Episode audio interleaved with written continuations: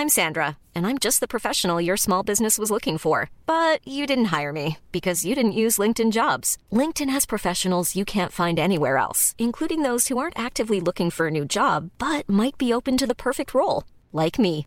In a given month, over 70% of LinkedIn users don't visit other leading job sites. So if you're not looking on LinkedIn, you'll miss out on great candidates like Sandra. Start hiring professionals like a professional. Post your free job on linkedin.com/people today.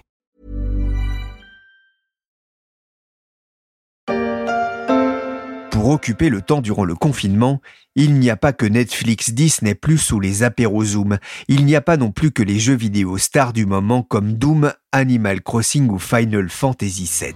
Tu n'es vraiment pas une enfant comme les autres, tu sais. Le sang des anciens coule dans tes veines. C'est pas vrai Je suis pas une ancienne Les jeux de société et les puzzles ont aussi contribué à occuper le temps libre des petits et des grands.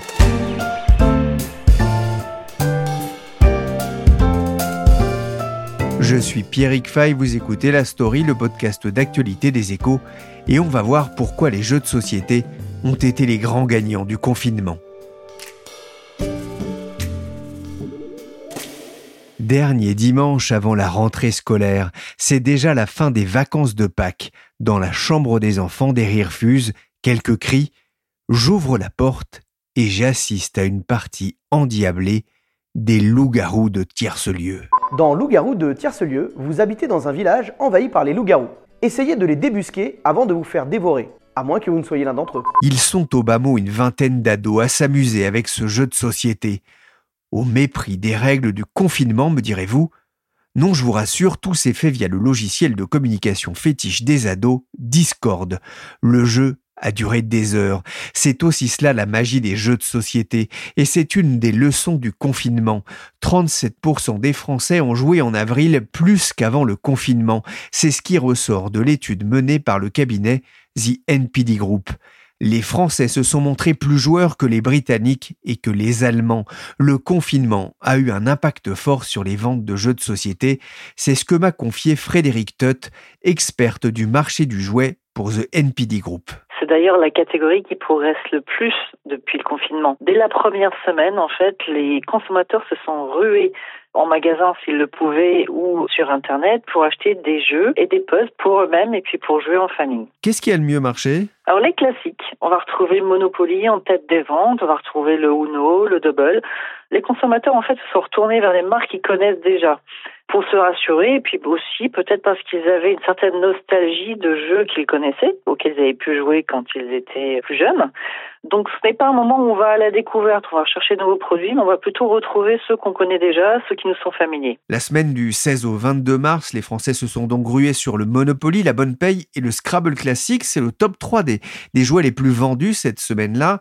Les jeux de société ont enregistré une croissance des ventes de 83%. Frédéric, est-ce que ça s'est confirmé par la suite? Oui, complètement. Jeux de société et puzzle, hein, je tiens à le préciser. Donc on a vu les ventes exploser. Il y avait beaucoup de distributeurs qui étaient en rupture même. Donc on essayait d'approvisionner ces distributeurs autant qu'on pouvait. Mais ça a continué effectivement pendant les cinq premières semaines du confinement. Là on voit que ça commence à se tasser un petit peu.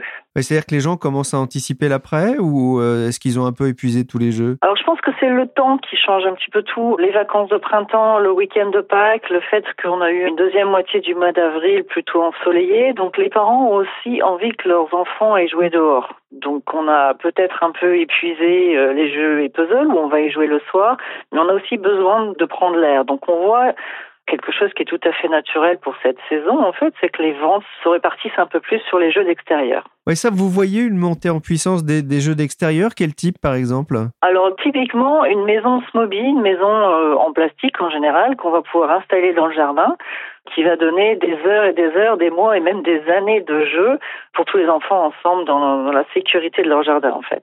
Autre succès pour ceux qui ont un jardin, bien sûr, les pistolets Nerf et les quilles Molki.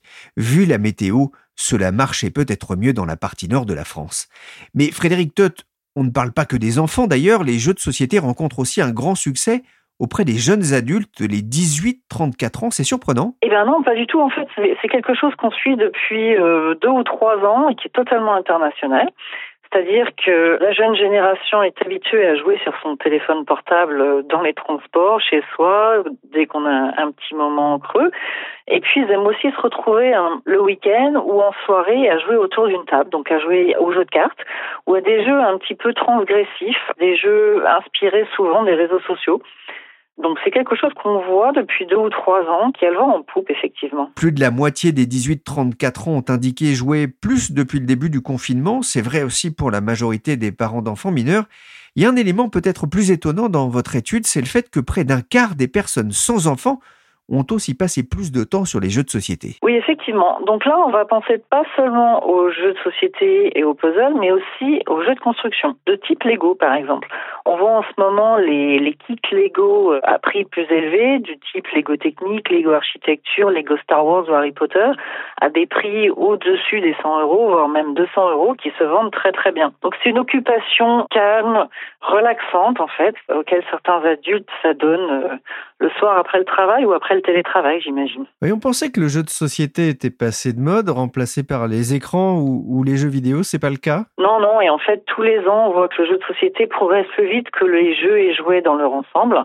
Justement parce qu'on a cette nouvelle génération qui s'y intéresse avec des jeux de cartes drôles, faciles à comprendre, parce que les règles ont été aussi simplifiées par les fabricants et les temps de jeu ont été réduits.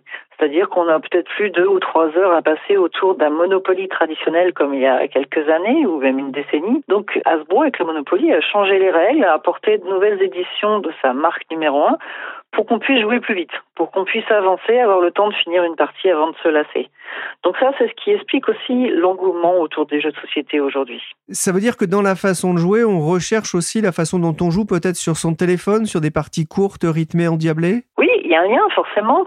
Je sais pas où on peut aller avec ça, mais oui, donc Hasbro cette année va lancer par exemple le Monopoly le plus court. En moins d'une demi-heure, tout est terminé. Les règles sont simplifiées, le fonctionnement du jeu lui-même est changé. Dans tous ces jeux de cartes aussi qu'on voit fleurir en ce moment, on voit que les parties peuvent s'arrêter à un moment donné. On peut choisir soi-même sa règle ou, l'adapter. Si on a que 20 minutes, on joue pendant 20 minutes. C'est par petits morceaux en fait, en fonction du temps qu'on a. Et puis, on sait tous aussi qu'on a moins de temps d'attention par rapport à quelques années de cela. Donc, il faut que ça aille vite. Il faut que ça soit euh, rapide, comme la génération d'aujourd'hui. Est-ce que ça a été facile de s'en procurer? On sait que de nombreux magasins étaient fermés. Ça a été facile ou pas? Non, c'est pas évident. D'ailleurs, euh, cette semaine, je voulais acheter un nouveau puzzle parce qu'on a déjà fini quatre en famille et j'arrive pas à en trouver. Donc effectivement, c'est compliqué. Donc euh, les consommateurs sont tournés vers les sites internet et puis aussi vers les hypermarchés puisque les magasins spécialistes, les multispécialistes étaient fermés. Donc on avait moins d'offres. Euh, ça a été assez compliqué en fait. Je suis puzzle.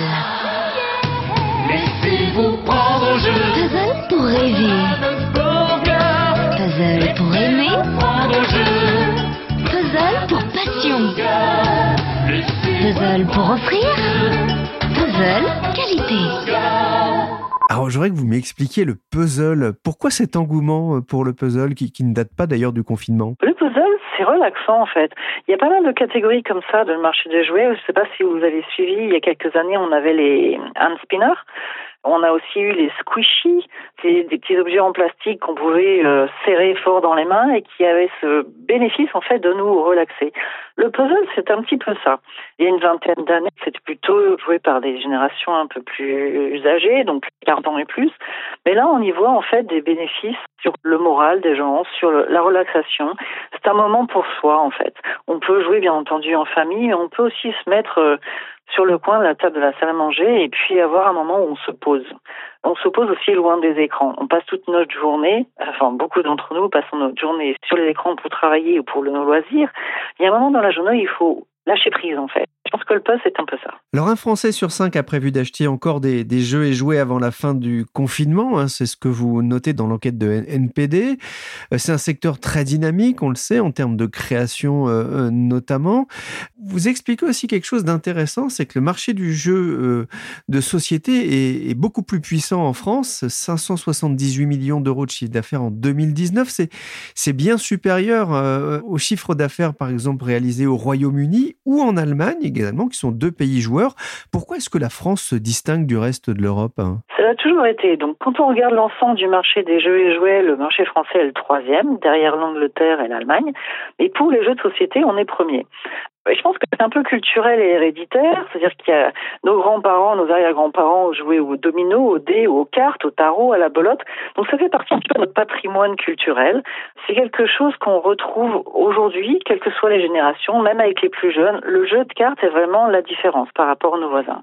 On adore jouer aux cartes. Et puis en plus, c'est très facile, c'est très pratique. On peut les emmener avec nous, même si on va pas très loin en ce moment. On les met dans un sac, on les met dans la valise, et puis on peut jouer partout là où on va. Je me souviens de la manille avec ma grand-mère quand j'étais petit. ouais, ou le nain jaune avec la mienne.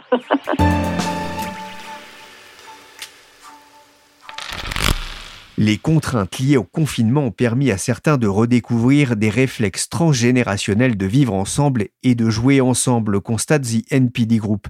Mais on l'a entendu, les Français n'ont pas entendu le Covid-19 pour s'amuser avec les jeux de société. Je suis retombé chez mes parents il y a quelques mois sur le jeu Richesse du Monde que je me suis empressé de faire découvrir à mes enfants. Japon, les constructions navales, c'est 45% de la production mondiale. Oh, j'achète. Me blessez chez moi, avec la récolte russe, j'ai tout Richesse du monde, un jeu éducatif latin passionnant qui explique clairement le système des grands échanges internationaux. Et oui, en 1975 déjà, Nathan faisait la publicité de ce jeu dans cette archive de Il n'expliquait pas en revanche comment les prix du pétrole pouvaient devenir négatifs, mais ça c'est une autre histoire. Depuis les années 70, le secteur du jeu de société est en plein développement. En 2017, on comptait pas moins de 100 éditeurs de jeux de société en France pas facile de sortir du lot. Pourquoi une telle passion française? Me suis rapproché juste avant le confinement de Vincent Berry. Il est maître de conférences à l'université Paris 13 au sein du laboratoire Experis. Il s'intéresse à la sociologie du jeu et des joueurs et je lui ai demandé depuis quand les jeux de société existaient. Les historiens vont vous montrer que ça apparaît euh, assez tôt. On en trouve en fait des traces dans le plus ancien, c'est troisième millénaire avant l'ère commune. Alors après, on a une, une ambiguïté euh, pour savoir est-ce que c'était des jeux de société comme on les aurait aujourd'hui, est-ce qu'il n'y avait pas parfois des pratiques un peu sacrées? Mais euh, il y a quand même un consensus pour dire que oui, on, on le trouve assez tôt dans l'histoire de l'humanité. Alors le secteur est en, en plein développement depuis, euh, en pleine évolution d'ailleurs. En pleine évolution, bah, il, a, il y a un effet d'accélération autour des années 80 euh, du jeu de société. Alors, ce qui est compliqué, c'est de savoir, la question c'est est-ce qu'on joue plus ou moins qu'avant au jeu de société? En fait, c'est difficile parce qu'on n'a pas d'enquête qui nous permettrait de comparer. Ce qu'on a, c'est des nouvelles formes de jeux de société qui, oui, sont en, pleine, en plein développement. Alors ce que j'ai vu dans, dans, dans une étude que vous avez fait, en 96, on comptait près de 200 nouveaux titres édités pour plus de 600 en 2017. Donc il y a vraiment une profusion. euh, Oui, là, on a dépassé les 1000. Je crois que sur le monde entier, enfin, sur le, le- les chiffres, euh, derniers chiffres que j'avais vus, c'est plus de 2 millions euh, de boîtes qui ont été vendues dans le monde. Et c'est en augmentation euh, constante, oui. On pensait que le jeu de société allait souffrir de la prédominance des écrans, de leur invasion dans la sphère privée. Comment se fait-il qu'il résiste aussi bien, Vincent Berry? Quand on regarde, en fait, euh, c'est le jeu en général qui se porte bien. C'est-à-dire que le jeu vidéo est un peu la locomotive ou la face émergée de l'iceberg. C'est-à-dire qu'on voit que euh, c'est un phénomène massif et tout. Mais quand vous regardez euh, toutes les pratiques euh, de jeu, que ce soit les jeux de tirage, de grattage, le jouet se porte pas mal en fait. Alors il s'est connecté aussi de jouer, hein. mais euh, le jeu de société, donc c'est l'ensemble des pratiques ludiques qui sont en fait euh, plutôt en expansion. Pourquoi? Alors les sociologues se posent des questions, savoir pourquoi tout d'un coup on a ces effets-là. Euh, alors il y a au moins deux explications. Une première peut-être assez empirique, c'est euh, dans les enquêtes qu'on a, vous avez un- une rupture générationnelle. Sur ce que vous voyez, c'est que il s'est produit quelque chose pour les adolescents qui ont évolué dans les années 80.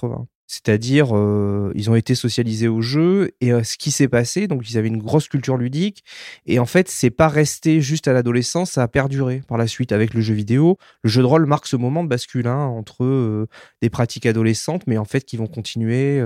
Donc il y a eu un effet de socialisation. Alors les sociologues de l'éducation avaient déjà repéré ça dès les années 50-60 en réalité. C'est-à-dire que les industries liées au jeu se sont développées, en partie liées au, phénomène de baby-boom de l'après-guerre. C'est-à-dire qu'on avait une population jeune et donc on a produit euh, des biens culturels pour les jeunes, notamment le jeu. Et en fait, ils ont été plus socialisés que les générations précédentes au jeu et ça a eu un effet de durabilité, on va dire, des pratiques. Alors ce qui était marrant, c'est qu'à l'époque, la question que se posaient euh, les sociologues ou les chercheurs, c'était de voir cette jeunesse dans les années 70 euh, qui jouait beaucoup plus. C'est le nouveau jouet. Il y a un très beau texte de Barthes sur euh, le jouet moderne, euh, en disant ça tue l'imaginaire des enfants. Et en fait, euh, l'hypothèse qu'on a, c'est qu'au contraire, ça leur a donné un goût pour l'imaginaire et qui s'est pas limité à, à l'enfance et à l'adolescence. Et les ados, ils continuent d'ailleurs de jouer malgré, encore une fois, euh, la concurrence des, des écrans? Alors chez les adolescents, le jeu de société, c'est un, un monde à deux vitesses. Enfin, à deux vitesses, il y en a pas une plus rapide que l'autre, mais c'est un monde à deux niveaux, on va dire plutôt.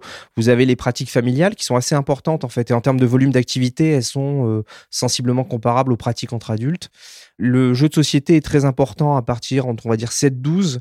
Chez les adolescents, il commence quand même à disparaître un peu. En tout cas, les pratiques entre copains de jeux de société sont relativement rares. C'est le jeu vidéo qui draine l'essentiel des pratiques ludiques entre copains. Et puis, en fait, il se réactive euh, post-bac. Euh, à l'université, le jeu de société revient euh, comme une pratique euh, culturelle partagée entre amis. On va dire que le tarot, hein, c'est un jeu de société. Oui, oui, oui, on intègre là-dedans. Et la belote reste euh, une des pratiques les plus importantes euh, de jeu en France.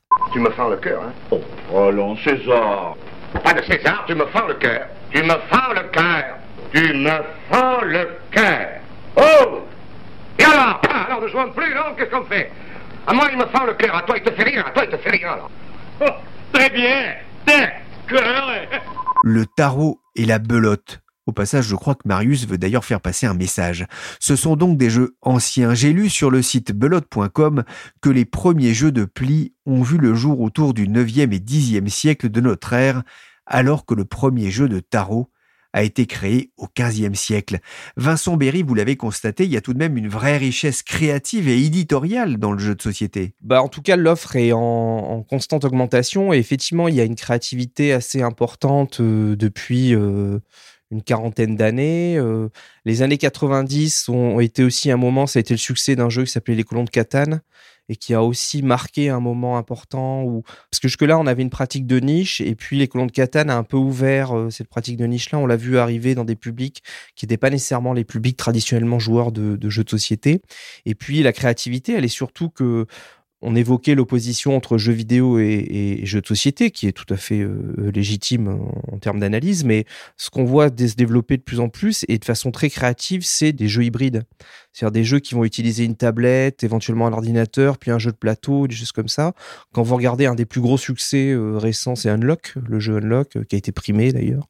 Et euh, c'est un jeu qui utilise un- une application, et cette application, on le voit bien dans le développement de la gamme, prend de plus en plus de place. Quoi. C'est vrai qu'on assiste effectivement à un rapprochement entre ces deux univers avec des jeux de plateau adaptés en, en jeux vidéo, comme le Monopoly par exemple, et même des jeux vidéo adaptés en, en jeux de plateau. Ça s'est vu, c'est c'est surprenant? Bah alors sur, les adaptations, on peut penser comme à The Witcher par exemple ou Civilization qui a été porté en, jeu de plateau. Dans des jeux comme euh, The Witcher, il y a un petit côté fan service aussi, c'est-à-dire euh, c'est des jeux qui sont euh, crowdfundés et on s'adresse plutôt à la communauté des fans de, jeux.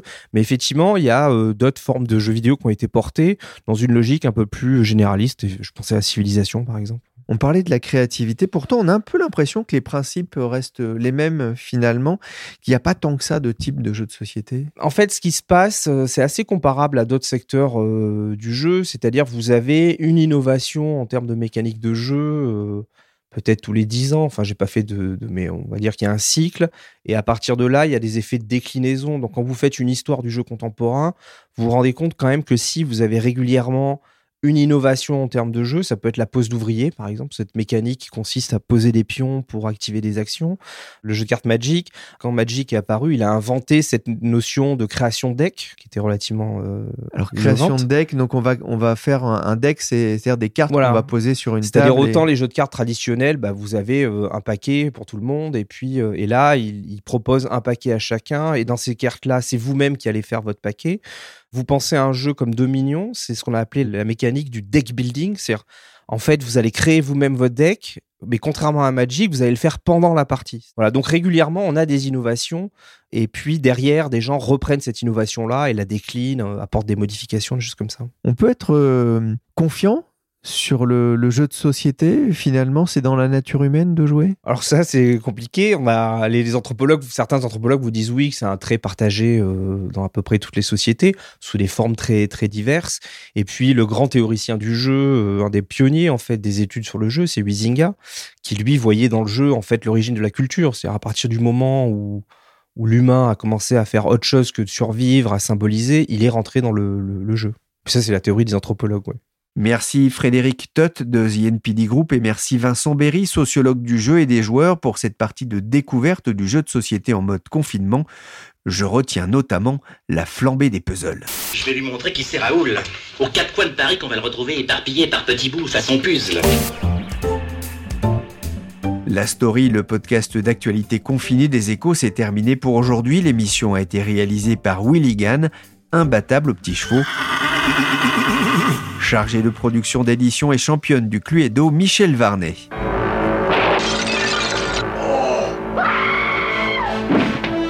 Every person in this room has the perfect motive. Stand back! For murder. What do you mean? Murder. But only one of these suspects is the murderer. Is it the timid Mr. Green? Why are you screaming? Because I'm frightened! Of what? Screaming! Or the militant Colonel Mustard? Vous pouvez suivre la story sur toutes les plateformes de téléchargement et de streaming de podcasts. N'hésitez pas à vous abonner et à partager nos émissions. Pour l'information en temps réel, c'est sur leséchos.fr.